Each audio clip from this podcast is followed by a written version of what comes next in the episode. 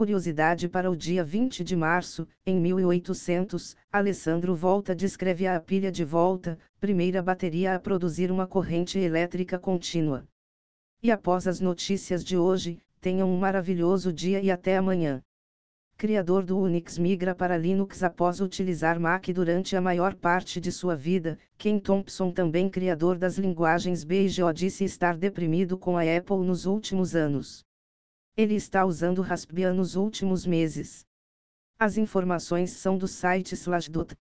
Twitter abrirá algoritmo de recomendação no dia 31 de março. O algoritmo é excessivamente complexo e não totalmente compreendido internamente, disse Elon Musk em seu perfil na plataforma.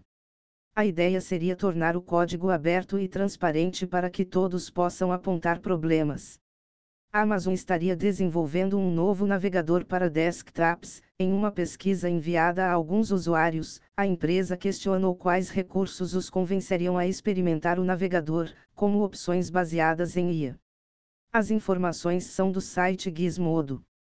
LGPD não se aplica a informações de pessoas já falecidas, esclarece a Autoridade Nacional de Proteção de Dados. Entretanto, a ANPD afirma que existem pelo menos sete projetos de lei que tratam do direito à herança digital, à transmissão de contas e arquivos a herdeiros.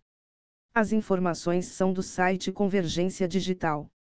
Mastodon ultrapassa a marca de 10 milhões de usuários, quase 50 mil novas contas são criadas na plataforma por dia. É improvável que esses novos usuários sejam bots devido às ferramentas utilizadas para filtrar tráfego automatizado. As informações são do site IT World Canada. Rolls-Royce irá desenvolver microreator nuclear para bases na Lua. Um modelo de demonstração estará pronto até 2029, servindo como fonte de energia alternativa ao Sol e permitindo a presença humana contínua na Lua. As informações são do site Space.